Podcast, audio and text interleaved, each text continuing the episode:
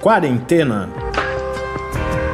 Resumo diário de notícias, pesquisas e as principais orientações sobre a Covid-19.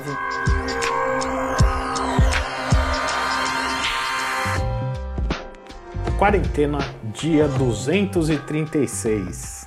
Olá, começamos agora nosso duzentésimo, trigésimo sexto encontro aqui no Quarentena. Eu sou Mariana Petson. E eu sou Tarso Fabrício.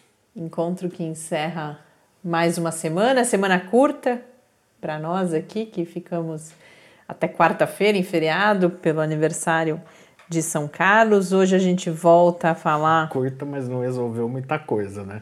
É, porque, a gente está esgotado de novo. Ah, não, não, não estão fáceis os dias. Hoje a gente fala da Fiocruz, algumas notícias sobre a Fiocruz. Um outro tema são aqueles eventos eh, conhecidos por super espalhadores, que cada vez mais destaca-se o papel dessas ocorrências em que uma pessoa Uh, acaba transmitindo a Covid-19 para muitas pessoas. Então, a gente teve um estudo novo sobre isso do MIT, e coincidentemente, ou talvez não por coincidência, uh, talvez relacionado a essa publicação do MIT, uma espécie de infográfica, uma matéria muito ilustrada publicada na Science, mostrando como se dão esses eventos e também a importância e como uh, combater essas ocasiões que favorecem essa contaminação de um grande número de pessoas como isso pode ser importante no enfrentamento da pandemia.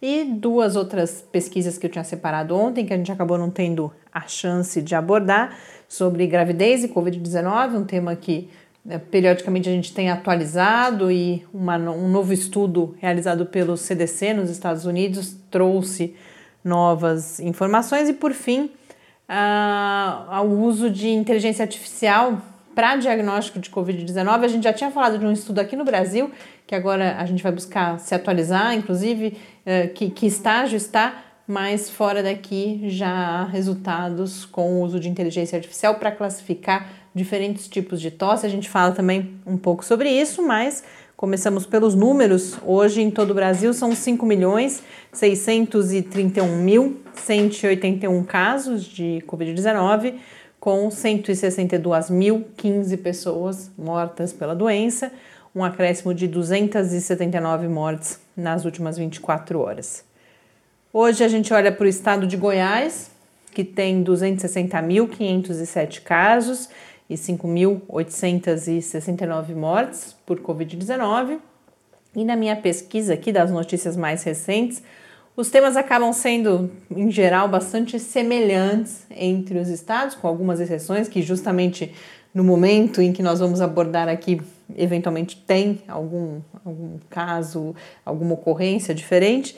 Mas Goiás, o que a gente traz é, de um lado, a, o papel que a campanha eleitoral tem tido, mais um, um registro aqui de candidato infectado e a discussão toda sobre retomada de atividades escolares. Então, o prefeito da capital, Goiânia, prefeito e candidato, né, Maguito Vilela, está já há alguns dias internado uh, com Covid-19, nesse caso internado no Hospital Albert Einstein aqui em São Paulo, entubado, mas já com notícias de melhora. Ele que tem 71 anos e que já perdeu duas irmãs também nessa faixa etária acima dos 70 anos para Covid-19. É claro que cada pessoa, cada vida perdida é algo que tem que ser registrado, mas a gente traz aqui essas ocorrências. Eu vi que já há um outro candidato de uma cidade menor, ali de Goiás também, que também uh, está infectado. Então a gente tem trazido para mostrar como as campanhas têm sido um espaço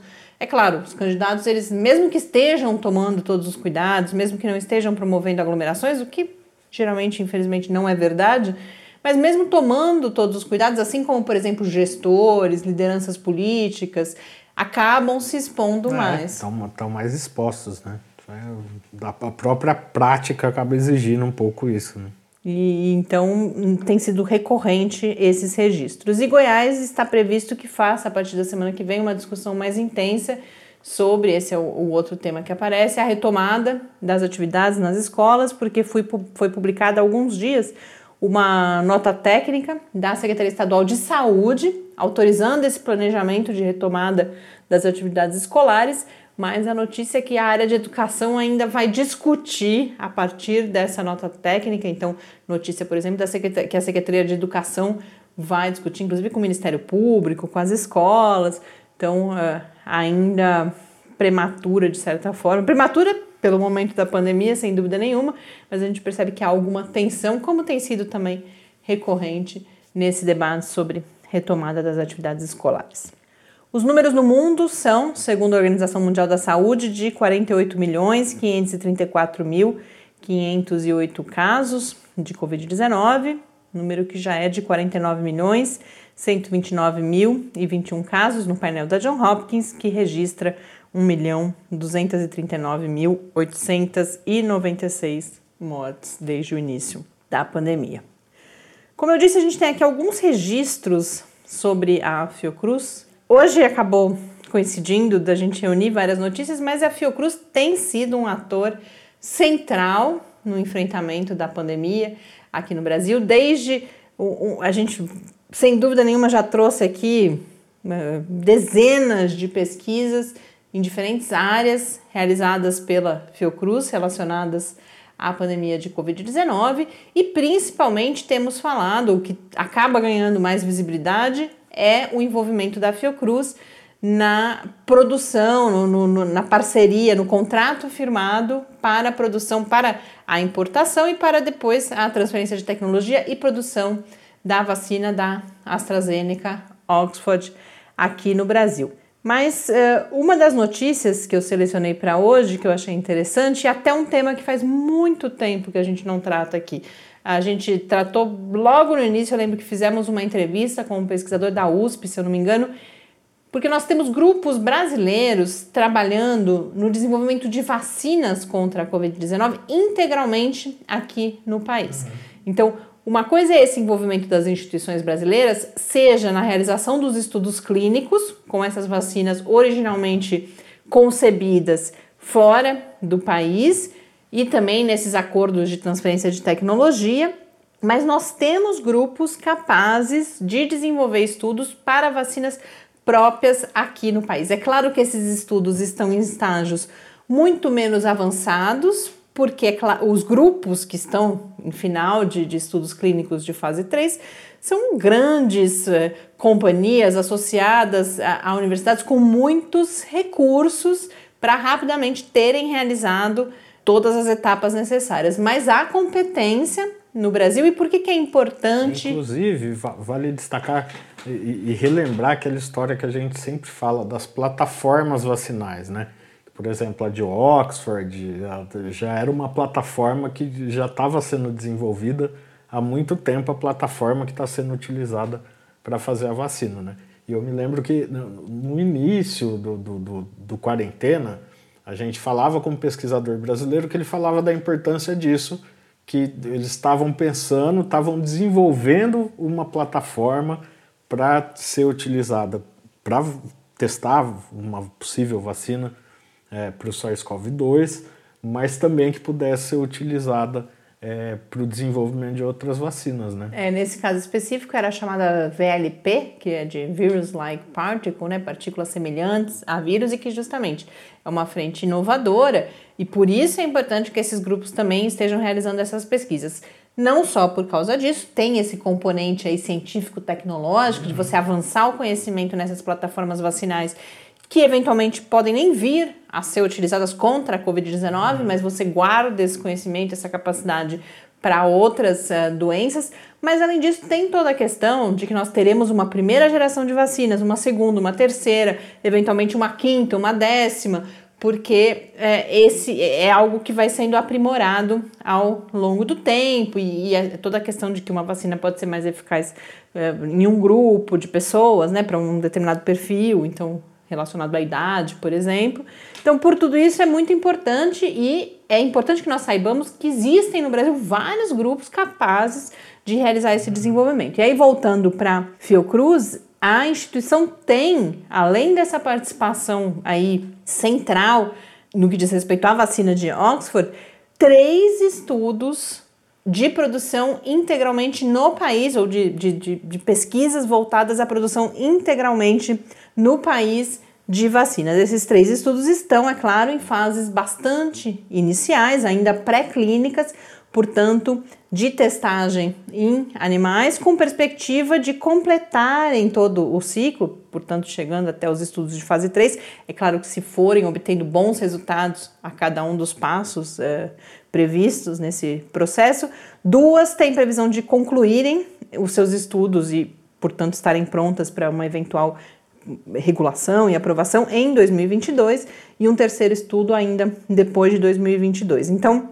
uma dessas pesquisas é realizada em Biomanguinhos, que é no Rio de Janeiro, duas delas são em Biomanguinhos, na verdade. É importante lembrar que a Fiocruz ela tem uh, unidades em vários estados brasileiros, são em 10 estados brasileiros, e além disso também, isso eu descobri hoje, uma unidade em Maputo, em Moçambique, né?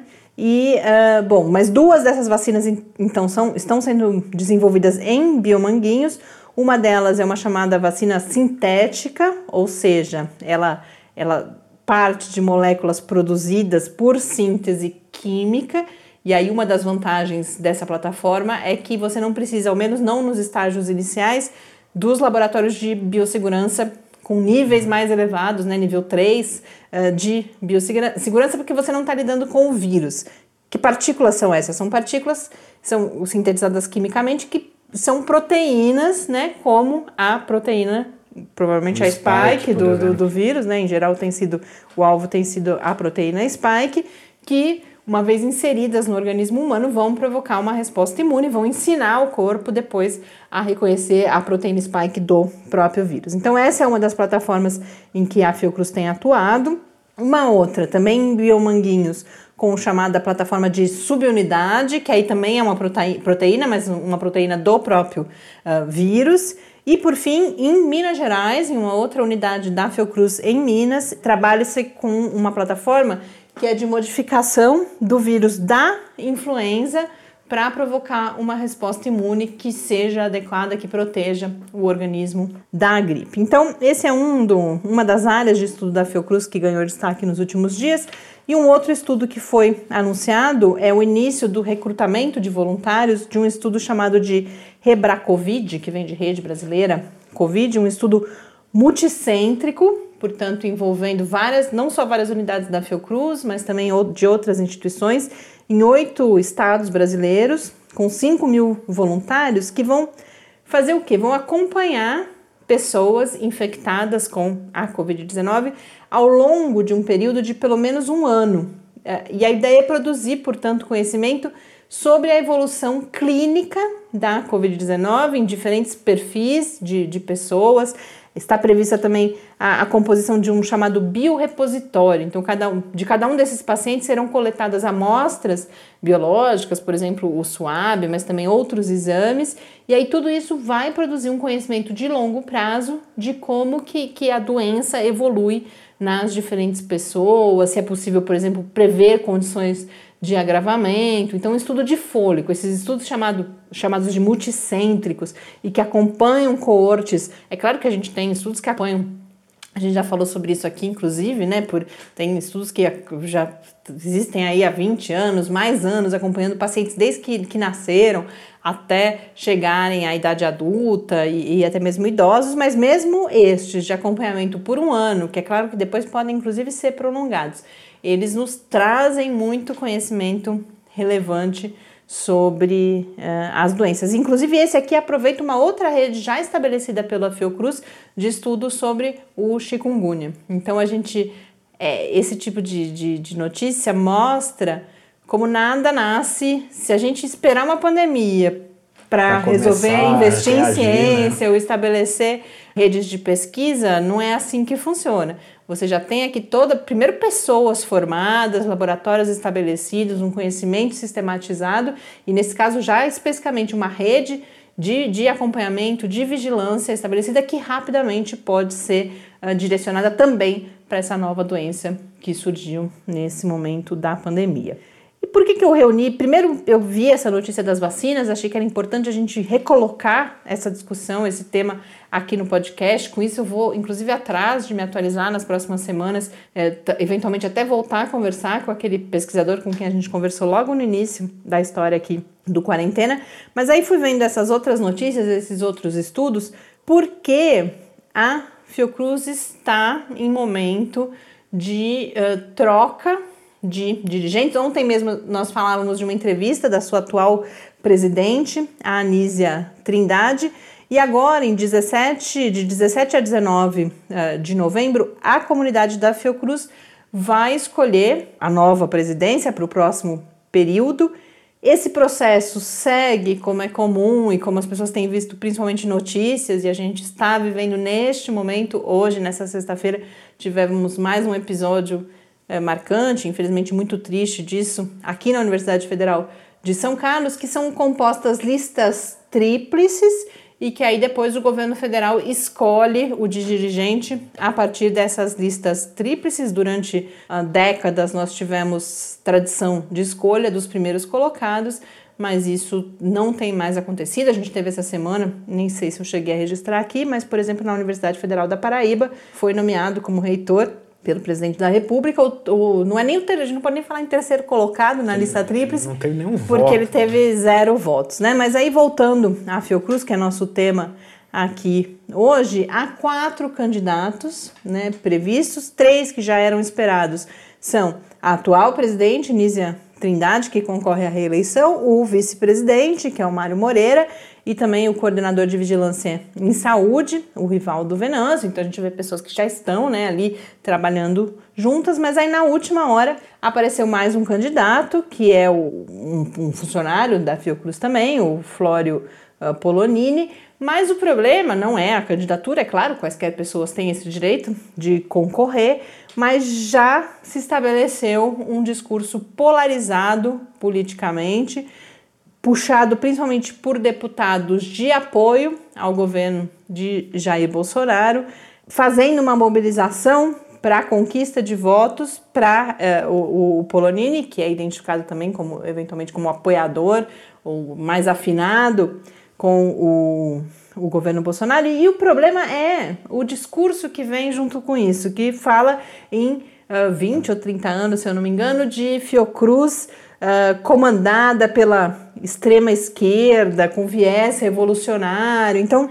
ao mesmo tempo que esse tipo de, de movimento desses, de, de, desse lado do espectro político vem acompanhado, e aqui acontece mais uma vez, de um discurso contra a ideologia, pela neutralidade, é este discurso que polariza no sentido da partidarização. Porque é claro que nós não podemos dizer que processos dessa natureza são apolíticos, porque não são, são disputas, apesar de instituições científicas, você ter como principal elemento da composição desses projetos as diretrizes para o desenvolvimento científico, né? Então você é, é, é diferente de outras instituições, mas é claro que todos, cada projeto desses ele é político também, no sentido de como vislumbra qual deve ser o papel da ciência e tecnologia, ou no caso das universidades, claro, da educação, se deve ser mais ou menos inclusiva e, e aspectos desse tipo. Mas não, quando a gente fala que é político, não necessariamente é partidarizado. E o que esse tipo de movimento faz é partidarizar a própria Nízia, Nízia Trindade. Embora diga que seja um, um neutro, claro. Disso, né? é, é, esse que é, é um dos das grandes características deletérias da forma como esse debate é, é realizado, que contribui para a polarização, sem dúvida nenhuma, não é a, a, o único movimento que contribui para a polarização, mas tem sido muito caracterizado por isso. A própria Anísia Trindade já se pronunciou lamentando isso, e o próprio Polonini já falou: olha, estão tentando partidarizar a minha candidatura, mas eu, eu não sou partidarizado, embora ele se diferencie das outras três candidaturas. Então a gente segue acompanhando com atenção um debate que tem especial relevância quando a gente está falando. É claro que todo esse conflito que está posto no país, sem dúvida nenhuma, para as instituições acadêmicas, porque um, um, último aspecto que eu queria trazer, quando vem essa classificação, ah, e a extrema esquerda, ah, esse viés ideológico, esse viés revolucionário, isso configura também um ataque. Vem acompanhado em geral a uma tendência de ataque as, a própria ciência, o próprio conhecimento especializado. Então isso é lamentável e é assim, é, é muito, é um risco muito grande que o país corre nesse momento para todas essas instituições, mas quando a gente olha especificamente para a Fiocruz nesse momento, isso ganha um, um, significado especial, já que ela está justamente à frente, primeiro, desse grande esforço que pode representar uma das principais esperanças aí na, na, na, na gente superar, se não agora, daqui a alguns meses ou até mesmo um ano ou anos, esse momento crítico da uh, pandemia, mas não estamos falando só da vacina e nem só da pandemia. Eu acho que isso é fundamental da gente trazer aqui também. Fiocruz é uma instituição com mais de 100 anos que tem um papel uh, de extrema relevância em várias áreas da saúde e particularmente na produção de fármacos e, e de vacinas. Então é uma instituição que pode e deve ser protegida dessa polarização, dessa partidarização por cada um de nós. E aí, por fim, é, é, curioso que isso aconteça no mesmo momento em que a Fiocruz recebeu uma carta do Papa Francisco elogiando os seus esforços durante a, a pandemia. Isso é classificado, inclusive, nessa correspondência enviada pelo Vaticano como uma expressão concreta de amor ao, pra, ao próximo. Essa carta foi recebida como resposta a um convite uh, do setor de relações internacionais da Fiocruz para que o Papa participasse de um seminário programado aí para as próximas semanas. Vamos agora então falar de super espalhadores, de eventos super espalhadores. Isso não é uh, novidade, a gente já trouxe em outros episódios aqui. Cada vez mais vai, uh, vão surgindo evidências bastante robustas do papel tanto de pessoas quanto de eventos. Essas coisas estão relacionadas, tem características uh, eventualmente biológicas, né, relacionadas ao próprio vírus, a, a, a, como cada pessoa responde à infecção, mas também da configuração ali espacial. Então a gente já teve estudos mostrando, por exemplo, que 70, acho que era o número mais alto que já apareceu foi 70% de um estudo realizado na Índia das pessoas que se infectam com a Covid-19 acabam não transmitindo a doença para ninguém, mas por outro lado você vai ter porcentagens aí pequenas responsáveis por grandes uh, uh, ocorrências de transmissão. E agora a gente teve um novo estudo publicado, realizado pelo, por pesquisadores do MIT nos Estados Unidos, de modelagem principalmente, matemática, aplicação de ferramentas estatísticas, a 60 desses, dessas ocorrências de superespalhamento, uma parte delas, de 10 ou 15, nem são dessa pandemia, são do vírus, do coronavírus uh, anterior, do, da SARS, né? E a conclusão importante desse estudo é que esses eventos eles são mais comuns do que seria de se esperar. Então são eventos extremos, nesse sentido de que eles têm características muito particulares, são eventos aí em que você tem às vezes centenas de pessoas contaminadas em um mesmo evento. Então, é, eles não são raros, o que esse estudo vai concluir é que eles não são raros. E por outro lado, esse estudo então destaca que aprender a controlar, a evitar essas ocorrências pode ser uma estratégia essencial no combate, até mesmo na, na, na extinção em algum momento da pandemia.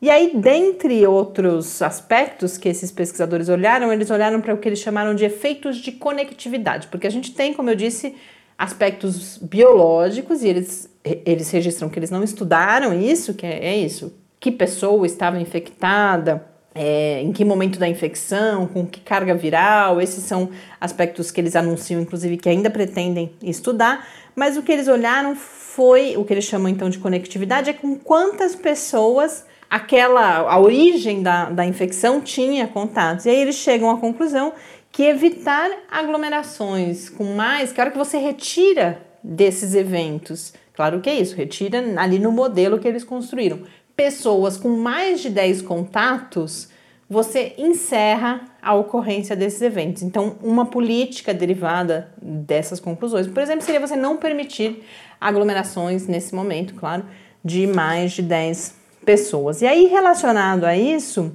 a gente teve uma. Essa é uma dica de leitura.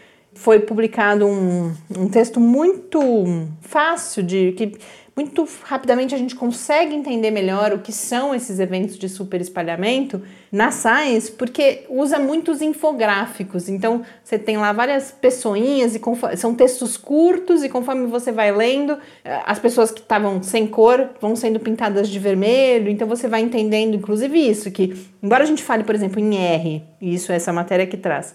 Se a gente pensar um R de 2, né? O R é aquela famosa taxa de reprodução. Um R de 2 significa que a a, a pandemia ela está crescendo e dobrando em determinados intervalos aí de tempo. Então, uma primeira pessoa passa, transmite para quatro, depois essas quatro uh, viram oito, né? dezesseis, né? é, uma para duas, aí duas para quatro e tal. Mas isso não acontece dessa forma. O que, esses, Linear, o que esse né? conhecimento está né? mostrando é, é que isso. linearzinha que, de compreender a, a doença. É, é uma média, de certa forma, né? Mas você vai ter pessoas contaminando muitas uh, outras e aí esse texto da Science vai fazer a mesma pergunta: como parar esses processos de contaminação? E aí é importante a gente. Stop the count, como diz o, o Trump. esse é o outro assunto da semana, né? Mas nesse caso não é parar na marra, é parar de fato. E é você, você conhecer que eventos são esses, que características esses eventos uh, têm é fundamental. E aí, o que essa matéria vai destacar, e que não é um conhecimento novo, mas é algo que vai se consolidando em termos de acúmulo de evidências, é que espaços fechados, com ventilação ruim, uh, aglomeração de pessoas e também é, disposições que promovam o contato próximo. Então, você pode até não estar tá falando de muita gente mas se duas pessoas, eventualmente, por exemplo, a gente uh, falou aqui já várias vezes de frigoríficos, não são exatamente aglomerações, mas são configurações ali do espaço de trabalho que promovem a proximidade entre pessoas. Tudo isso favorece e junto a isso, se essas pessoas estiverem falando alto, gritando, cantando, então a gente tem vários registros de, de superespalhamento em corais, por exemplo, nos países em que é, isso é mais comum. Aqui no Brasil não, não existem, claro, mas não, não é um, uma coisa tão ah, importante. Mas a gente tem registros nos Estados Unidos, por exemplo, são vários os registros de superespalhamento em uh, corais. Tudo isso uh, favorece. E aí, um último aspecto que todo esse conhecimento informa é a definição de políticas públicas de rastreamento, como a gente também já trouxe. Além de você rastrear, talvez mais importante do que você rastrear para frente. Então, por exemplo, você detectou um caso, né? Eu estou doente, por exemplo. Em vez, mais importante do que eu tentar buscar as pessoas com que, que não têm sintomas ainda, mas com quem eu me relacionei e isolar essas pessoas, seja você fazer o que eles chamam de rastreamento para trás, tentar descobrir aonde eu me infectei, porque esse lugar onde eu me infectei pode ser um desses clusters, né? Esse é um outro nome que, que é usado para se referir a essas ocorrências de superespalhamento, e aí a gente identificando, porque um, esse texto, por exemplo, da Science, ela, ela traz, ele traz alguns exemplos, e um deles é um exemplo muito de início de pandemia nos Estados Unidos, uma conferência de uma companhia, a Biogen, que foi realizada ainda em fevereiro. Havia apenas 20, cerca de 20 casos oficialmente registrados nos Estados Unidos de Covid-19 e um estudo aponta para dezenas de milhares de casos derivados dessa uh, infecção a partir de uma única pessoa nesse evento, e isso só na área de Boston ali, que é a área onde esse evento aconteceu. Então a gente percebe que evitar esse tipo, e é esse eu acho que talvez o principal recado, e o recado que é compartilhado por esses dois textos aqui, o, o estudo né, e, o, e o texto da Science que eu selecionei para trazer aqui para vocês hoje, é que evitar esses eventos pode ter um impacto, porque não é que isso se encerra ali no evento, justamente essas pessoas elas voltam para casa, elas vão eventualmente inclusive para outras cidades, outros estados, até mesmo outros países e levam com elas então a infecção e podem ter um impacto importante na dinâmica da pandemia. Mas vamos em frente, senão eu vou deixar de novo as duas. E hoje eu anunciei as duas pautas, são duas pautas rápidas, são registros aqui uh, só de temas que a gente só vai atualizando, que vira e mexe reaparecem, mas eu faço questão de, de terminar a semana fechando essa pauta que foi prevista aí para essa semana. Uma delas, então, é o estudo divulgado recentemente pelo CDC, apresentado como o maior estudo já realizado com mulheres eh, gestantes para entender essa relação entre gestação e, e risco né, de agravamento e até mesmo de morte por Covid-19. Esse estudo envolveu mais de 400 mil mulheres, foram 409.462 mulheres, destas 23.434 uh, grávidas, e esse estudo concluiu que há um risco aumentado de agravamento e de morte em mulheres grávidas, com a observação de que o risco continua sendo baixo, não é que a gravidez por si só, até porque quando a gente fala de mulheres grávidas, em geral a gente está falando aí de uma faixa etária, claro, que não é a faixa etária, por exemplo, com maior risco de agravamento. Então, até por isso a gente tem esse risco que não é tão elevado, mas ele é maior entre as mulheres grávidas do que entre as mulheres não grávidas, e isso precisa ser levado em consideração para a recomendação de que mulheres grávidas, inclusive, reforcem os seus cuidados para não adoecer. A gente já tratou desse tema aqui bastante. Lá no início falava-se que não havia risco, né? Que gestação não era risco, não era condição de risco. Com o tempo isso foi sendo atualizado. A gente já falou bastante sobre isso para o contexto brasileiro. A gente já conversou com a professora Carla Polido, que é mais próxima aqui da Universidade Federal de São Carlos, mas várias das suas colegas. Então a gente tem uma rede de estudo de gestação e Covid-19 aqui no Brasil. Porque no Brasil, o que esses estudos mostraram é que tudo isso se agrava bastante pela falta de acesso dessas mulheres, ao, que, que é um problema que uma mortalidade elevada ou desfechos negativos entre mulheres grávidas no Brasil já é um problema em situações antes da pandemia, devido ao acesso aos cuidados em, em saúde e também a desigualdades. Esse estudo, inclusive do CDC, um último aspecto que eu queria destacar, vai mostrar também que as desigualdades têm uh, um, uma participação importante, que você, por exemplo, mulheres negras vão estar em risco maior do que uh, as mulheres uh, brancas, por exemplo. Então, não só o fato de ser uma gestante, mas se você for uma gestante uh, negra, eles destacam isso na divulgação, mas aqui no Brasil a gente tem outros eh, marcadores aí de desigualdade também, você vai estar em um risco ainda maior. E por fim, quase que como curiosidade, para a gente entendendo também como as diferentes áreas da ciência contribuem juntas para o enfrentamento da pandemia. A gente teve, essa é uma notícia do, do Nexo que eu separei, também do MIT, curios, curiosamente, um, um, grupo de, de pesquisa do MIT que desenvolveu um, uma ferramenta de inteligência artificial capaz de identificar pela tosse se aquela é uma tosse, se aquela pessoa tem Covid-19 ou se é uma tosse causada por alguma outra condição. Então, para isso, eles usaram o, a chamada aprendizagem de máquina, as pessoas às vezes conhecem mais pelo termo em inglês, machine learning, que vai fazer o quê? Vai pegar, vai identificar padrões. Então, eles pegaram as tosses gravadas de 70 mil pessoas. Dessas 70 mil pessoas, 2.500 com diagnóstico confirmado de Covid, e aí você vai mostrando isso para a máquina e a máquina consegue perceber padrões ali que o ouvido humano, por exemplo, não é capaz de perceber. E com isso, eles conseguiram desenvolver um algoritmo que depois você testa esse algoritmo num conjunto de pessoas que você sabe se tem ou não Covid-19, né, para verificar se seu algoritmo está sendo eficaz, e ele atingiu até 98,5% de acerto. Os pesquisadores dizem que já tem como realizar alguns aprimoramentos, porque o, é, essa área da, da, inteligência artificial e machine learning tem essa característica também. A máquina ela vai se tornando, conforme você vai treinando ela com novos bancos de dados, ela vai podendo ter cada vez mais acurácia. E agora então esses pesquisadores eles estão aguardando a autorização para que eles mesmos possam, porque o que eles chegaram agora foi um resultado, digamos, científico. Eles têm ali o algoritmo, eles testaram esse algoritmo, tem esses resultados. Daí você pode ter um desenvolvimento tecnológico, que é, por exemplo, um aplicativo. Esse próprio grupo, eles podem vender esse algoritmo para uma companhia que vai fazer um aplicativo que você tem no seu celular, por exemplo, você está com tosse, você testa ali e vai ter alguma indicação se aquilo é lógico, que não é um diagnóstico é, igual a, a, um teste. Mas a gente vê que 98,5% é uma acurácia, inclusive, mais elevada do que vários testes rápidos por aí.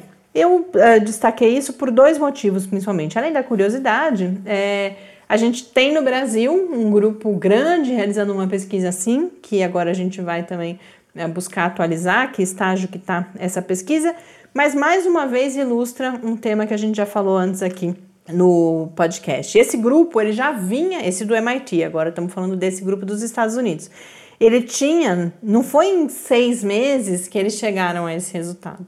Eles tinham um projeto com a, para diagnóstico de Alzheimer, para o qual eles gravavam a tosse forçada das pessoas. Por quê? Porque o Alzheimer ele tem uma influência sobre músculos ali do pescoço, também sobre condições pulmonares, uma série de aspectos que interferem na tosse e eles estavam então buscando um algoritmo para diagnóstico precoce de Alzheimer a partir dessa de você forçar a tosse. Então, se você tiver alguma disfunção ali, por exemplo, nesses músculos, isso vai ser percebido pelo aplicativo. E aí, com a emergência da pandemia, eles redirecionaram esses esforços para a possibilidade de, de, de diagnóstico de Covid-19. Então, mais um exemplo de que ciência não se faz de uma hora para outra, que o investimento permanente ao longo de anos, de décadas, ele é fundamental para que num momento crítico como esse que a gente vive, a ciência rapidamente possa nos oferecer respostas. E com isso, então, a gente encerra mais uma semana aqui no Quarentena, mais uma semana na pandemia, uma situação que segue muito difícil, muito grave, não só aqui no Brasil, em todo o mundo, mas a gente busca criar esse espaço para uh, poder compartilhar com vocês informação de qualidade, poder dar visibilidade também à ciência que é produzida aqui no país e, sobretudo, um espaço de encontro, um espaço que a gente sempre aguarda as mensagens de vocês, não só com as dúvidas, não só para que a gente possa buscar os temas de maior interesse. Depois de tanto tempo no ar, eh, a gente novidades são raras, é claro que a gente tem novidades a gente espera né, as novidades, por exemplo, de fármacos, de vacinas, a gente tem as notícias, infelizmente, ruins também, todo esse contexto uh, político conturbado aqui no Brasil, mas não só isso, para que a gente possa compartilhar as nossas experiências, as nossas angústias, nos ajudar mutualmente. Então, fica, encerro aí mais uma vez com um convite para que entre em contato conosco sempre pelo podcast quarentena@gmail.com ou também no Twitter em Quarentena Cash. A gente volta amanhã em parceria com o InformaSUS e domingo conversando com o professor Bernardino. Um ótimo final de semana, que todos vocês possam descansar um pouco. Um grande abraço e até amanhã. Até a próxima. Quarentena é uma realização do Laboratório Aberto de Interatividade para a Disseminação do Conhecimento Científico e Tecnológico, o LAB da UFSCar e do Centro de Desenvolvimento de Materiais Funcionais, CDMF. E conta com o apoio da Fundação de Amparo à Pesquisa do Estado de São Paulo. Pauta, produção e apresentação: Mariana Pezzo e Tárcio Fabrício. Arte e design de Henrique Mateus. Desenvolvimento web: Eduardo Martins. Edição de áudio: Lucas Stefanuto. Apoio Fundação de Amparo à Pesquisa do Estado de São Paulo.